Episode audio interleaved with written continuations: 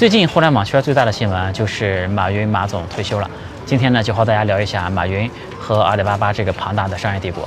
嗯，我个人呢，作为一个一线的创业者，对商业的洞察理应比一般的自媒体人更加的深刻啊。我们李思然说，以前在聊一些体量稍微小一点点的这个公司的时候，都是先聊这个公司的创业故事，然后呢再总结一下我的观点啊。但是对于阿里这么大的一个经济体来说，嗯，从哪个角度开始聊，我也是感到有点难以下手啊。如果我们再去聊马云的创业故事，那可能就显得太简单了啊。这也不是我的水平，也不是大家想听的东西。我们李自然说呢，一直是试图嗯进行更加深度的思考，试图去接近事情的本质啊。所以我们这期的观点呢，呃，也会和你在市面上能够看到的其他的阿里的文章，你可能也不太一样啊。因为阿里这家公司呢，嗯，它的真实情况和外界。对他一些印象也是不一样的，比如说外界经常会认为阿里是一个特别擅长于画饼的一家公司，对吧？动不动就谈价值观啊，认为马云呢也是一个说话很务虚、虚头巴脑的一个人，对吧？事实究竟是不是这样呢？我觉得可能也不是的，对吧？所以说我们今天李自然说这节目呢，去就想去试图探寻阿里的真相，以及阿里能够成功的真正的原因，嗯。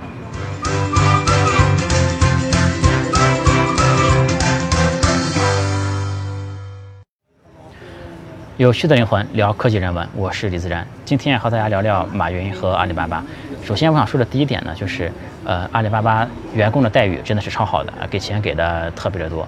嗯，这个呢是外界很少提及的一点，因为外界提起阿里巴巴来，就往往会觉得这是一家很会画饼的公司，对吧？但其实呢，只画饼不给钱的，我觉得都是耍流氓，对吧？这个阿里巴巴呢，不是画饼，他们是给真饼的。嗯，现在很多做微商的、做直销的。这个很多人拿马云爸爸当偶像，动不动呢就给大家放一段马云演讲的录像啊，给大家讲讲梦想。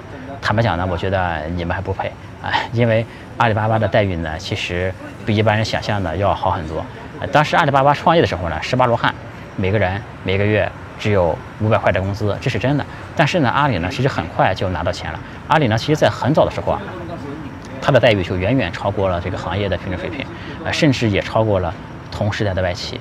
嗯，前两年呢，互联网圈有个事儿流传的挺广的，就是腾讯啊，这个做王者荣耀的那个团队发年终奖发了很多，一次呢发了一百多个月的工资，哇，大家这个互联网圈就炸了，觉着这个腾讯啊，这个员工拿了这么多钱，对吧？但其实呢，只是阿里比较低调而已，这种事儿呢，在阿里上演过很多次，对吧？这个而且呢。阿里不光是发钱，这在这个股份和期权上面也是特别大方的一家公司。这个期权呢发了很多，而且呢，这个，呃，我们就说十八罗汉创始人每个人的股份其实都不少。呃，阿这个马阿里巴巴发展到现在呢，其实马云的股份是很少的，是吧？他是真的有胸怀，把这东西都让出去的。所以说，当阿里巴巴内部这个马云在讲话的时候，下面的人感谢马云哭成一片，很多外界的人不明真相，觉得可能是被洗脑了还是怎么样，对吧？但其实呢，我觉得他们是真的佩服，真的感激，因为对于这样的一个人，他真的让你赚到了钱，对吧？真的切实的改变了你的命运，这样的一个人在台上去演讲，你除了感激，还能有什么别的感情呢，对吧？当然，阿里这个事儿呢，他比较。低调嘛，外界并不太知道阿里的待遇特别的好，对吧？甚至很多专业的 HR 都不知道。那我知道有一个 HR 去挖一阿里的人，这个过来就说：“哇，现在给你这个这这 offer 超好，的？因为因为人家是超有实力的，也超有诚意，年薪八十万啊。那其实这阿里这哥们儿本来在这个阿里啊，年薪都过两百了，对吧？而马云这个人呢，他真的不是特别的在乎钱。我觉得人呢，活着。这个有些人是为别人而活，对吧？其实很多人想这个扬名立万的，想出名的，本质上还是想证明给别人看嘛。这些人是为别人而活的。那其实还有人呢，就是为自己而活。其实我就属于那种为自己而活的人啊。我觉得这个人生在世，一期一会，对吧？浪滔滔，人渺渺，快意刀山中草，对吧？就我觉得人这一生要活的。这个真实啊，这个无愧此生来一趟，对吧？这是我的活的一个想法。但其实马云的境界呢，他是为理想而活的，对吧？这个马，你看马云年轻的时候说那些话，他心中一定是有一个更加伟大的一个东西来支撑他说这些话的。这个这其实和钱没有关系，对吧？因为马云年轻的时候也没有钱，呃，这纯粹的就是一个境界的问题。所以说马云的这种胸怀和境界，而且这个股份和钱给的都很。到位是吧？这这个创业初期就很牛逼的人愿意跟着他干，呃，这个外界的解读啊，往往就太偏向于往画饼这一层上去解释了。就如果解释了画饼这一层，我觉得就不对了，因为只有真正的给到好处啊，这才是这个最核心的，这才是最最符合人性的这么一个东西啊。这是我想说的这个第一点啊，就是待遇啊真的很好，马云的胸怀真的是很好，让很多人都赚到了钱。第二个事儿呢，就是我觉得是他给了很多人很好的一个未来，就是嗯，作为一个员工来说，或一个团队成员来说，我觉得最重要的无非就两个事儿啊，一个就是有钱，一个是有未来，对吧？你只要能把这两个事儿做对了，其实大家谁都不愿意走。这个外界呢有一个就是说错误的印象，就觉得阿里创业很苦。当然创业都很苦，包括阿里其实自己拍的这个宣传片也说创业很苦啊，做个业务被保安赶，被狗咬。这这这，但是呢，其实啊，这个事实啊，嗯，和大家想象的也并不完全一样，对吧？因为当时阿里创业那个年代啊，就是 VC。刚进中国嘛，这个很多 VC 他眼光特别好，觉得中国的市场快起来了，就带着大笔的钱进来了。当时，这些 VC 手上都有很多钱，一出手就是上千万美刀这种。但其实当时真正优质的创业者是非常非常稀缺的资源。你想想，这个马云当时英语说的特别的溜，而且呢也出国见过世面，其实确实是很优秀的创业者，自己的梦想激情也很足，对吧？所以说他其实在创业不久啊，就拿到了两千五百万。这个美金的投资，说实话呢，挺有钱的，对吧？现在其实任何一个细分领域啊都有几百个创业者去抢着分 VC 手上的一点钱。这个现在这些创业者，这个能拿到一个天使轮融资的，也就是小几百万人民币嘛。而且能拿到这个钱的呢，已经算是不错的创业者了。但你想想，这个几百万人民币和几千万美金，这能是一个水平的东西吗？而且，当时的几千万美金，可不是现在几千万美金，当时。那个在那个市场经济，在当时那个环境下，几千万美金是能砸出砸到哪里都是一个大窟窿，对吧？现在可能几千万美金砸到市场上，一个小水花能起来就不错了。这个而且呢，当时的汇率也不是今天的汇率，当时的工资水平也不是现在的工资水平。当时这个比较，嗯，一千多块钱一个月算是还不错了，对吧？所以说当时能融资几千万美金，可能是现在是十亿以上的这么一个效果，对吧？嗯，这个那个年代呢，其实很多创业者都拿了不少钱，对吧？但其实，嗯，我们看这个结果呢，也只有就是呃，马云是做的最好的一个，对吧？为什么马云做的好，别人不行？那其实呢，就是还是马云境界比别人更高一些，对吧？这其实就是一个皇帝和将军的一个区别。其实其他人呢，就更像一个将军，就是马云是当皇帝的，对吧？将军是打赢一场战役是他的这个目的嘛？大家都在研究怎么搞个门户网站啊。怎么搞个通讯软件呀？怎么搞个汉卡杀毒啊？都在搞这种东西。那马云呢？其实很早就看到这个电商的大蓝图嘛。他很早就说让天下没有难做的生意这个话，对吧？这个当时那个环境呢，也是允许这种高屋建瓴的这种人才出现的。所谓时势造英雄嘛。大家看这个为什么在民国时代是这个大师辈出的一个年代？因为当时中国。刚刚和现代科学接轨嘛，因为各个学科之前都没有道，是吧？这个大师是干嘛的？大师就负责把那个道给画出来的，对吧？马云其实是画道的那个人啊，不像现在，现在其实各种商业模式都很成熟了，别说道了，对吧？因为各个细分的赛道上都挤满了人，不光是有道的问题，每个道上人都挤满了，所以说，所以说我才可以坐在这里和大家聊。各种商业模式，对吧？聊得很具体。哎，这个行业是啥情况？这个东西你不要干，这个东西前景还不错，对吧？但一旦聊到这种程度呢，其实是很悲哀的，因为就没有想象力了，没有想象空间了。说实话，现在的创始人呢，就太苦了，因为现在哪个创始人还还敢说类似马云当年说的，就是让天下没有难做的生意这种级别的话，谁还敢说，对吧？因为你现在一敢这么说，人家就会问你，你具体是做的什么产品，对吧？你的这个商业模式是什么呀？你的这个增长曲线是什么样的呀？你的这个财务模型是什么样的呀？burn rate 是多少？呃，获客成本、复购率是怎么样的？其实这你要按这种套路在聊啊，就是再大的生意都聊死了，对吧？所以说，今天的创业者呢，他不但不是将军的问题了，可能就是一个自立山头的那种，就是占山为王的小土匪，都到这种级别了，哪来的格局，对吧？所以说，这个我在视频里面。这个给大家说一个什么东西是一个几十亿的生意，大家都觉得哇，李自然你真能吹牛逼，对吧？现在大家其实就习惯于只盯着眼前的一点点东西在看了。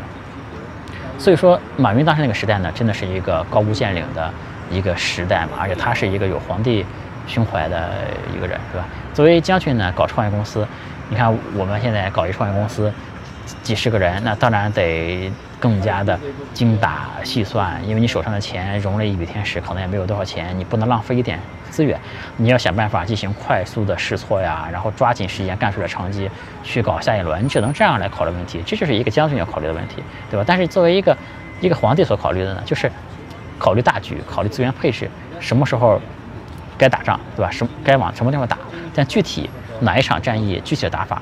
他是不需要来试想太多的，对吧？所以说，很多人觉得这个马云说话怎么这么务虚？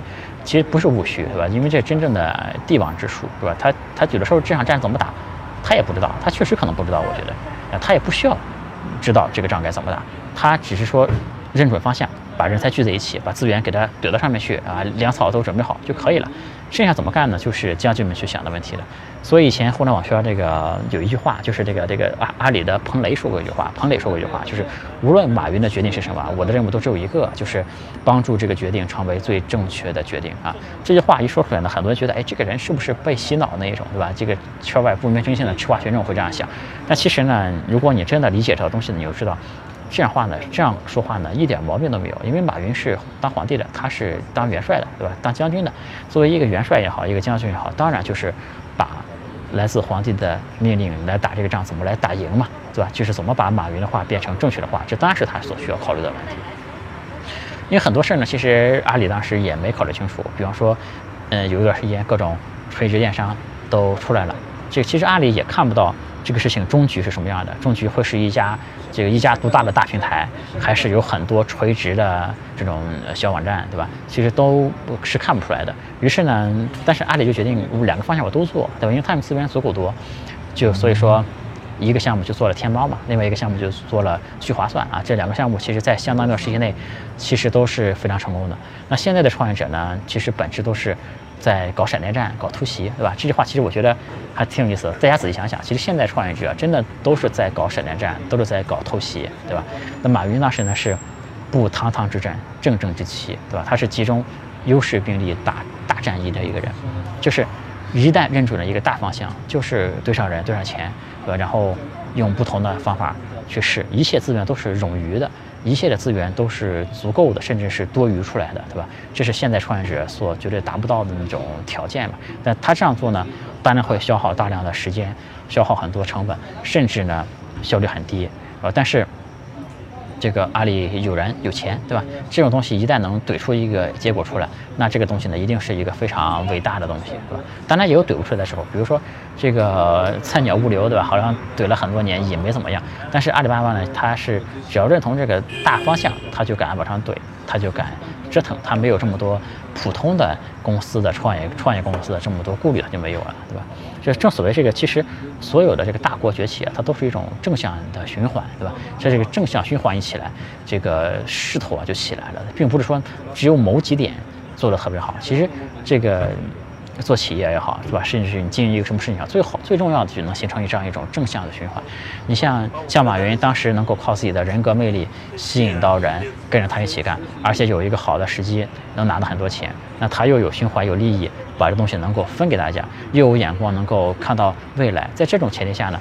呃，这个大家都好好的做，对吧？就做出来更大的成绩出来，就能拿到更多的钱，就能吸引到更优秀的人，那人们就更加相信这个事儿。那大家呢也更加有集体荣誉感，对阿里这些价值观、文化都会更加的认同。这些价值观呢又会进一步的感染那些新加入阿里的那些人，这就形成一个正向的循环。这种趋势出来呢是很难被阻挡的。嗯。然后一个事儿呢，我想说呢，就是这个制度，就是就是这个价值观呢，毕竟还是靠。这个制度来保证的，对吧？但是这个很多人有一个错误的观点，就认为这个价值观就是洗脑喊口号，其实不是这样的。因为这个这阿里是一个互联网的一个高科技公司嘛，其实这些搞互联网的、搞高科技的人啊，他天然就排斥那些嗯口号的、假大空的、洗脑那些东西，不是那么容易就被洗的，对吧？然后这里面它是有这么几个这个几个方面来做的啊。第一是阿里是真的认同这个事，他是真的愿意投入的。比方说，阿里在最困难的的时期，他拿了一百万出来做这个百年阿里的这个员工培训计划，里面呢设计的有九天的培训课程，而且由马云和很多创始人级别的这个高管亲自给大家来讲这些课。那其中有段时间呢，因为阿里的这个业务太过于繁忙嘛，这个人力资源部门呢就把这个九天的课程啊给浓缩成五天了，对吧？多省出点时间来来干活干业务，对吧？那马云知道这个事儿呢，就坚决要求再把它改回成为一个九天的一个课程。大家想想，这个在一个公司最困难的时候，你愿意拿钱出来干这个事儿，对吧？在这个最缺乏时间的时候，在最需要时间的时候，在业务最忙的时候，愿意花九天的时间。来给大家做培训，对吧？这种事儿呢，其实大家想想，除了马云之外，还有真正有几个人能够做得出来，对吧？现在其实很多企业家都知道这个企业文化的重要性，但是你关键时刻还不是得先给销售、先给公司业绩让步嘛，对吧？关键时刻公司忙的时候，不是还是得先做业务、先赚钱嘛，对吧？其实真正能做到像马云这么坚持的人是非常非常少的。那马云后面提出了各种。这个这个阿里的这个高管团队吧，提出了各种各样的价值观，包括独孤九剑呀、六脉神剑呀、新独孤九剑，这看起来都是简单的几个字，好像就是和洗脑东西一样，但其实背后是有很深刻的思考东西的。这个里面，阿里的集团的高管，包括马云本人，包括他的这个合伙人们，就是花了很多时间在这上面反反复复的讨论，反反复复的修改，而且在这几个字的背后呢，还有很多的这个。嗯，培训的机制在里面，考核的机制在里面，其实是这高管、创始人这时间都是最值钱的，对吧？他们愿真的是愿意花这么多钱来干这个事儿的，是吧？第二个，他这个价值观能形成的原因呢，就是他真的去愿意执行这些东西。在阿里比较早期的时候，有个中共铁军嘛，当时他们有一个很厉害的一个销售人员，明星业务员吧，把自己一个把阿里一个做外贸的一个商品卖给了一个那个房地产商。啊，其实客户这房地产商当然不需要做外贸的这种东西，对吧？因为他是通过这种过度承诺的方式，把这个产品就卖给了这个房地产商。这单子呢很大啊，公司如果是做业绩、做收入的话，这笔订单呢对公司来说。是挺重要的，但是这个时候呢，你究竟是要这个业绩，还是要价值观，要制度，对吧？最后阿里是毫不选、毫不犹豫地选择了要制度。这个金牌销售呢，就这样就被开除了，对吧？在阿里的价值观体系里，有小白兔，有野狗，有这各种各样的名词吧。小白兔就那种价值观很好，但是业绩不行的这种人呢，阿里是坚决不留的。还有一种人呢，就是野狗，就指那些。啊，做业务能力特别强，但是价值观并不符合公司，因为那些业绩强的人呢，往往都比较自负嘛，他们也就很多人觉得我赚我的钱，对吧？公司什么价值观和我都没有关系，就他们也特更自信，也更特立独行一点。多数公司呢，其实都会容忍这种野狗性的人，因为公司的很多这个业绩销售确实是靠这些人给带起来的。但是对阿里呢，是坚决不容许这种人的，对吧？就包括到后面还有那个聚划算那个事儿，也很多人都被抓到监狱里了，对吧？那呃，还一个呢，就是，嗯，我们前面也说了，这个这互联网人也没有那么容易被洗脑，对吧？这个事儿，你有一个价值观，如果这个价值观特别的蠢，那其实你也是贯彻不下去的。那就说明你要设计一套非常有技术含量的、非常好的一个价值观的体系。而且我觉得真正的好的牛逼的制度，它都是有人性化的一面的，就是。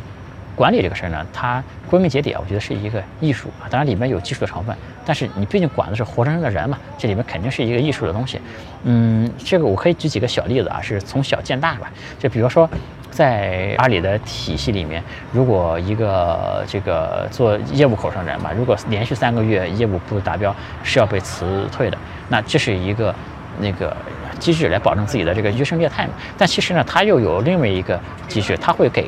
这个业务部门的这个主管，一个免死金牌的这个业务主管，如果觉得呢，这个人还是有培养前途的，可能是一个慢热型的一个人，对吧？可能他这几个月表现是不好，但再给他几个月，他就可以了，或者是他是一个人缘特别好的一个人，或者是总之吧，如果他愿意救这个人，个主管呢是能救得回来的。这其实就是在。法治之外呢，又有人治的这一面，对吧？我们前面其实也讲过一期讲海底捞的那种制度的。我们先比如去视频讲这个，其实我一直是觉得最厉害的管理制度一定是人治和法治结合的。其实这个呢有一点点像，就是它也是给了这种基层的管理者更大的权利，来增强团队的这种凝聚力、信任这些东西。再一个，比如说在阿里吧，就是外部跳槽。过来的人，往往呢薪水给的会很高，因为你挖过来的嘛，你肯定给的钱要比以前拿的钱还要多。但是呢，这些人过来之后呢，虽然给的钱多，但是职级呢是比以前的还要更降一级才能有啊。因为阿里呢曾经挖过一些非常牛逼的人物，就就是给他开的非常非常高的薪水。这些人以前都是有独立办公室的，对吧？在过了之后呢，发现就是坐在一个那个小隔间里面，对吧？这个就是钱可以多给，但职级上呢其实是会降一点的，是吧？这样你想上去呢，对不起，你你以前的在别的公司的业绩我是不看的，我只看你自己在阿里做出了。什么样的业绩，是吧？这样呢，其实既保证了人们跳槽过的收入，对吧？又能让激激发他在阿里一定要成就一番新事业的这样的一个雄心壮志。所以在阿里真正职称能上去的人，确实都是一些挺厉害的人物，还有一些很细节的一些东西，比如说我我听说在阿里一些这个部门，嗯，不喝酒的团建是不给报销的啊。这些其实听起来好像特别的江湖，但是你仔细想呢。确实还是蛮有道理的，因为喝酒的团建和不喝酒的团建确实也不是一种团建，对吧？然后还有包括团建的时候，家里有一些搞团建的，他会在这里面问一些特别隐私的问题，就搞类似真心话那种东西，有一些开车的一些环节，来让大家迅速的认识彼此，迅速的。破冰嘛，掌握了大家最隐私的一些信息。因为阿里以前很多业务口上的人，就大家天南海北聚在一起，可能短时间内团建一下，认识一下，就被分配到天南海北去做业务去了。所以能够在短时间内给大家建立起友谊来，这是很重要一个事儿啊。他们也想了很多这种有在人性上能够对吧，设想一些这种办法出来。所以阿里整个的这一套东西，其实是不是就是和国外的。这些谷谷歌这公司走的道路其实不完全一样，对吧？它其实加了很多人性的这种东西，在这个在它的这个管理体制内的，而且呢，它也参考了很多这个呃党军队对吧建设的这些东西，包括在阿里内部是有政委的，这个政委机制其实也很有意思。政委机制有一些字，有有个呃有个十二个字叫做。这个闻味道、摸温度、照镜子、揪头发，对吧？这个摸温度呢，这个闻味道呢，就是这个 HR 会过来看一看，闻一闻你是不是符合阿里这个价值观的一个人，你的这个气质和阿里这个企业文化是不是一致的，对吧？这个叫闻味道，听起来很虚，但它其实给了 HR 很大的这种权利。第二个呢，就是摸温度，摸温度呢，就是 HR 会这个政委嘛，他会这个看一下你这个团队的状态，在士气低落的时候，他会想办法。给这个团队来打鸡血，在士气太旺盛的时候呢，就给这个团队来降一降温。他会做这些事情，然后照镜子就是帮助这个团团队里面的每个人认清自己的优点和缺点，并且进行定期的评审。揪头发呢，就是嗯，让每个人都知道更上层的想法、上级的想法是什么样的，这样呢，让大家能在一个更全局、更大局观的角度来看待自己当前的这个工作。而且政委呢，其实经常会和员工来。这个有的时候会和员工来聊聊聊聊天啊，来摸一摸员工的底。这个希望和员工能够到达一个非常信任彼此、信任的一个情况，让员工能够相信政委所做的任何的决定。而政委呢，也确实会帮助员工来解决他的一些困难，对吧？这是阿里其实想了很多这种办法，既有法治的一面，又有人治的一面。外界其实很多人不理解这些政委啊，这个 HR 地位这么高啊，这外界觉得太霸道了。你科技公司搞的 HR 在这里。就是特别的霸道，对吧？但其实的阿里的 HR 并不是一般的一般的 HR，对吧？阿里其实是很多老员工，吧？自己业务口上的，不是本来不是 HR，对吧？本来是业务口上的人，最后去做了政委，做了 HR，因为这些。嗯，老员工啊，其实他们做业务不见得比新人做得好，对吧？因为年轻人更有冲劲嘛。但是老员工呢，一定是更懂阿里的文化，更懂阿里发展的整个的这个过程，对吧？啊，他们呢就从业务岗上下来，转去做 HR 这个岗。这个他们呢，其实，嗯，所以呢，阿里就给他们很高的权限，而且这些人其实并不是像其他公司一样。这个 H 一般的公司是 HR 的工资会比技术岗位更低的嘛？但阿阿里的这些 HR 也好，政府也好，都是拿技术岗的工资的，他们待遇非常好的，对吧？他们不不是招的这些 HR，不是一般的那些就会设 KPI 啊、招一招人啊这些 HR，对吧？他们的阿里的这些 HR 是全局观非常 OK 的，而且是从业务口上出来的，就对企业文化很了解，业务非常熟练，大局观非常好，对吧？所以他们才被委任成 HR 政委。这样的一个角色，对吧？外界当然也有一些别的企业觉得阿里的 HR 好，他会聘，想让阿里来聘一个阿里的 HR 帮助自己来管理公司。但其实阿里的 HR 需要有配套的这种环境的，需要有这种，嗯，前面说了对吧？他需要懂文化、懂业务，对吧？他需要懂这个公司的发展历程，而且他会插手到真正的业务层面里面。他这个阿里的 HR 是会跟着听各种各样的业务上面的会议的，对吧？那这个在普通公司里面呢，可能就会。很难去实行这套东西，是吧？所以说这是一个根本制度上的一个思路上不一样的东西，不是说请一个阿里的 HR 过来就能给你的公司解决这些问题的。这里面呢，其实说的话是说不完的啊，因为阿里的这些制度很复杂，包括它的这个合伙人制度啊，包括它的这些组织部的制度等等，能说的呢，实在是特别的多。因为我呢有一个非常重要的合伙人，他曾经是呃阿里负责双十一的产品经理，那所以说，其实我也是我们公司也是从阿里身上其实是学到了。很多很多的东西，那阿里呢？其实它也有一套这个培养自己接班人的这个机制嘛。所以阿里现在可谓是猛将如云，谋臣如雨，对吧？这个里面的人才特别特别多。这一点上，我一定要把阿里吹爆啊！我觉得马云肯定是有史以来，这中国有史以来所有企业家里面最会管理的人，没有之一啊！我的评价就是这样的。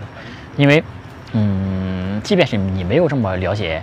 阿里，哪怕你就我们去观察一下，就能发现一个事儿哈，就是我能接触到的创业者，就是很多是大公司出来的中高层出来这个搞创业的嘛。那别的公司出来的人，就我就不点名这些公司了哈，往往是充满了抱怨的，觉得以前公司我在公司没得到公平的待遇，怎么样？我现在要出来自己搞自己的一摊事儿。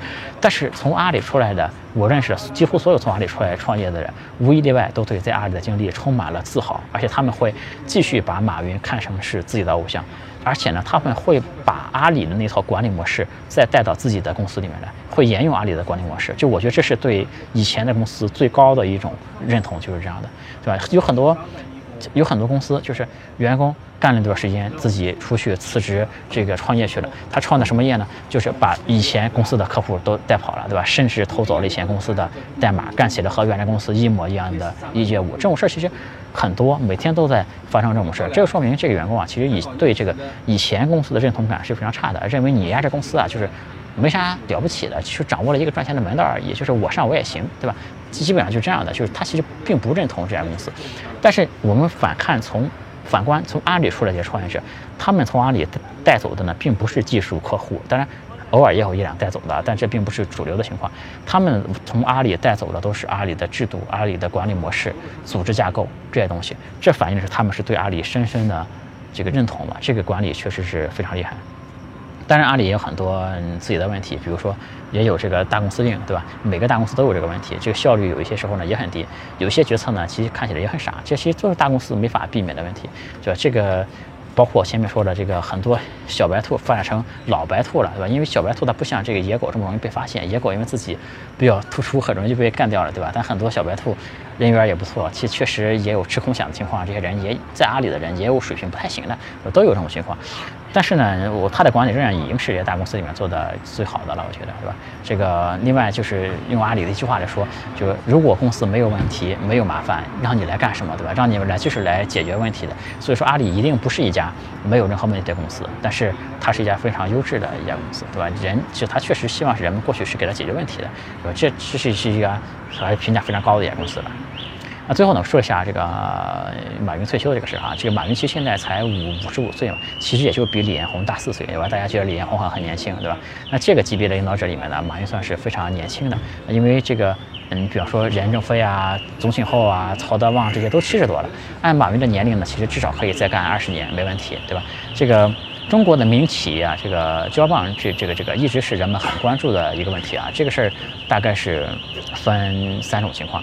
第一个呢，就是传给第二代，对吧？比方说曹德旺，对吧？很多中国企业家就是把传棒传给第二代，就这个其实所谓内举不避亲嘛，就传给第二代呢，肯定没啥问题。但是如果大家都搞世袭呢，久了呢，肯定是容易出问题的。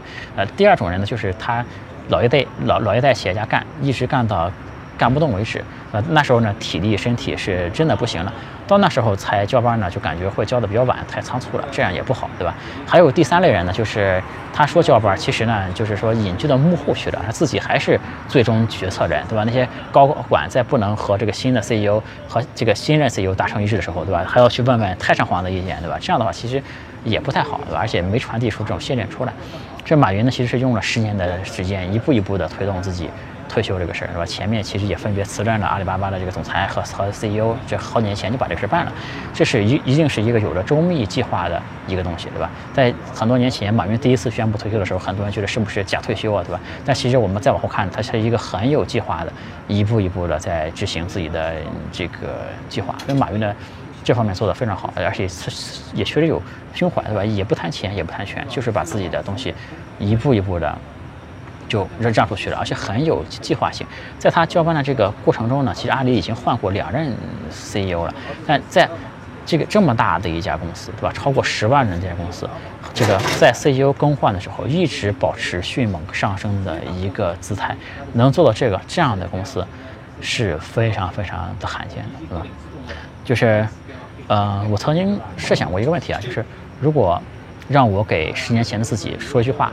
我会说什么，对吧？当然，这话呢，每个人可能都有自己不同的答案。你可能给自己说，抓紧买比特币，对吧？这也算是一个答案。但其实我觉得，单纯有钱，单纯暴富，我觉得这个东西也不见得是好事儿，对吧？你当然也可以自己说，你去干一个微信出来，对吧？但是如果你的能量没到那个级别，你干了一个微信出来，就也不一定能干得起来，对吧？那如果说，比方说让我给十年前的自己，给十五年前的自己，能够有个机会带一句话的话，我就带三个字。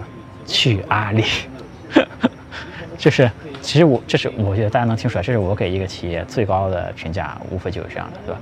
因为，嗯，在阿里我觉得真的是很好的一个选择，那在里面是能学到不少的东西，而且里面的高手也非常多，对吧？当然我是一个想喜欢创业的一个人哈，但是是我就是说，如果能先去阿里再创业，也能避免我走很多的弯路，对吧？而且也能给我更好的一个发展路径，对吧？如果这个可以假设的话，而且如果能够在阿里做得很好的话呢，那就不需要创业了。你比方说，在阿里的那些合伙人级的人，你看有创业的吗？没有，对吧？因为你其实那时候再想干点什么事儿，你完全可以在阿在阿里内部就可以实现自己一切想实现的东西，对吧？这个，所以以前其实号称阿里高层出来创业的，其实基本都是 PR，对吧？真正阿里的真正的高层其实不需要出来创业的，他们。这个想干什么可就是可以实现，在阿里就可以实现自己的梦想，而且早就是财务自由的一群人，对吧？他们其实不会出来，这个再做创业一个事的。